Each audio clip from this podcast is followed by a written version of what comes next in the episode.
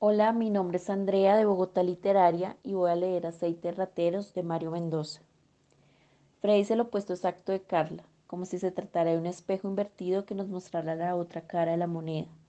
Creció en un barrio duro, en las calles, entre malandros y traficantes de drogas. Iba al colegio con una navaja encaletada en un rincón de su morral. Era pésimo estudiante y las clases y los profesores lo tenían sin cuidado. En realidad lo aburrían profundamente le parecían sosos, medio idiotas, amanerados. Toda esa cantaleta de ser un buen estudiante la repetían sin cesar porque no conocían de verdad las calles de la ciudad, la vida nocturna, los enfrentamientos a cuchillo en cualquier esquina. Cuando terminó el bachillerato, su madre, que trabajaba como empleada doméstica, enfermó gravemente y murió. Él se culpó por ello. Un médico responsable le dijo en el hospital que si alguien la hubiera llevado con rapidez a urgencias, quizás ella se había podido salvar. De allí en adelante todo fue culpa y remordimiento. Frey tenía 18 años recién cumplidos y se metió como mensajero de un capo de medio pelo que había en su barrio. Hacía mandados, llevaba y traía mensajes, recogía fajos de billetes en ciertas ollas, expendios de droga del centro de la ciudad. La culpa no le daba tregua y seguía sintiendo en el fondo de su ser que su madre había muerto por su negligencia. Fue en ese momento que descubrió en dos casas clandestinas del barrio Santa Inés, en pleno corazón de la ciudad, que los fines de semana habían jugadores de ruleta rusa. Un revólver, una bala, un suicida apuntándose en el arma a la sien y muchos apostadores jugándose fortunas en efectivo. La verdad era que pensaba en suicidarse desde el mismo día en que el médico le había dicho, de manera indirecta, que su madre había muerto por su culpa. No sabía el método, si cortarse las venas, si envenenándose o si lanzándose al vacío desde la azotea de algún edificio elevado. No podía más. Estaba harto de pensar en lo mismo desde la mañana hasta la noche. Su madre ahogada, sola, en un rincón de la cama, sin ayuda, desamparada. Cuando él llegó y la sacó en un taxi hasta el hospital, ya era tarde. ¿No era acaso un asesino? ¿No la había matado de la peor manera, a punta de abandono, de indolencia, de descuido? Frey se inscribió como participante de ruleta rusa y el capo incipiente para el cual trabajaba lo patrocinó enseguida con una jugosa suma de dinero. La mayoría de los jugadores eran enfermos terminales que estaban buscando cómo dejarle un dinero a su familia. Sin embargo, cuando llegaba el momento, muchos empezaban a hiperventilar, sudaban, les daba mareo, perdían el conocimiento e incluso habían algunos que se orinaban o defecaban en los pantalones. Frey no cerraba los ojos, le pedía perdón mentalmente a su mamá y jalaba el gatillo. Nada, simplemente sobrevivía y empezó a correrse la voz en las calles de que estaba rezado, que tenía pacto con el demonio, que era un alma protegida por espíritus oscuros. Algún chivato soltó la voz a las autoridades y un infiltrado dentro de la policía dio la voz de alarma de un operativo inminente.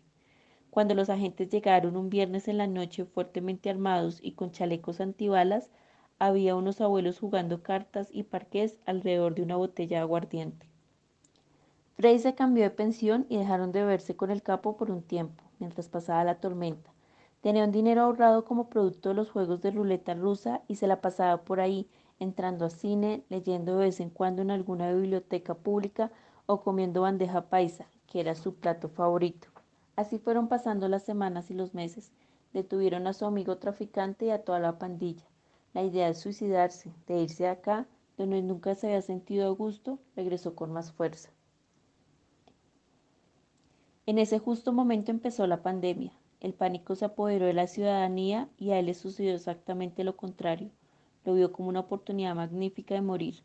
Cuando el contagio creció y la mayoría de las salas de cuidados intensivos no tenían ya camas disponibles, un vecino le dijo que no había gente para recoger los cadáveres en los lugares más apartados de la ciudad y transportarlos hasta los hornos crematorios. Frey se presentó para el trabajo con la secreta ilusión de contagiarse y morir. Se iría como su madre, ahogado, tirado en un rincón, solo como un perro. Lo aceptaron enseguida porque no había nadie más para el puesto. A diferencia de los otros encargados, Frey llevaba un tapabocas comprado en la calle por dos pesos. Se le rompían los guantes y seguía trabajando con las manos descubiertas y no tenía ningún reparo en acercar el cadáver a su cuerpo mientras lo conducía hasta la camioneta. No se desinfectaba, no se lavaba las manos, se iba a comer sin respetar ningún protocolo de asepsia. Sus compañeros lo llamaban el loco y él estaba esperando el momento de la buena nueva cuando empezara a presentar síntomas y saliera positivo. Y nada, Frey nunca se contagió. Al momento de escribir estas palabras, allá sigue, metido entre cadáveres, neveras y hornos crematorios. A veces lo imagino como los enterradores durante la peste europea, esos sujetos que narró Alessandro Manzoni en sus libros, que arrastraban los cuerpos en carretas mientras hacían bromas y que se pasaban una botella de vino casero de mano en mano. Como anécdota final, un amigo que ahora trabaja en perfumería me envió el otro día un frasquito pequeño que decía aceite rateros. Me explicó que esos enterradores europeos que no se contagiaban eran considerados también como ladrones porque cuando llegaban a la casa del muerto no había nadie, bien fuera porque la gente se había ido de ese lugar por miedo al contagio o porque todos los familiares habían perecido antes, y entonces se llevaban consigo alguna vajilla de plata, algún candelabro de oro, alguna joya que encontraban entre la ropa. Cuando les preguntaron por qué no se contagiaban, ellos confesaron que en su vida anterior habían sido perfumeros y que conocían la mezcla perfecta de un aceite que repelía cualquier tipo de infección. Por eso siempre andaban con ese frasquito colgado al cuello y antes de entrar a la casa de los finados se untaban un poquito en el cuello y detrás de las orejas. Mi amigo encontró la receta por internet, la preparó y me envió un pequeño frasco. Y no puedo dejar de pensar que, mientras Freddy está al otro lado de la ciudad recogiendo cadáveres, yo ando por las calles con mi frasquito de aceite rateros entre la chaqueta, como dos personajes solitarios y melancólicos que hubieran saltado las páginas de Manzoni a la realidad del siglo XXI. Gracias.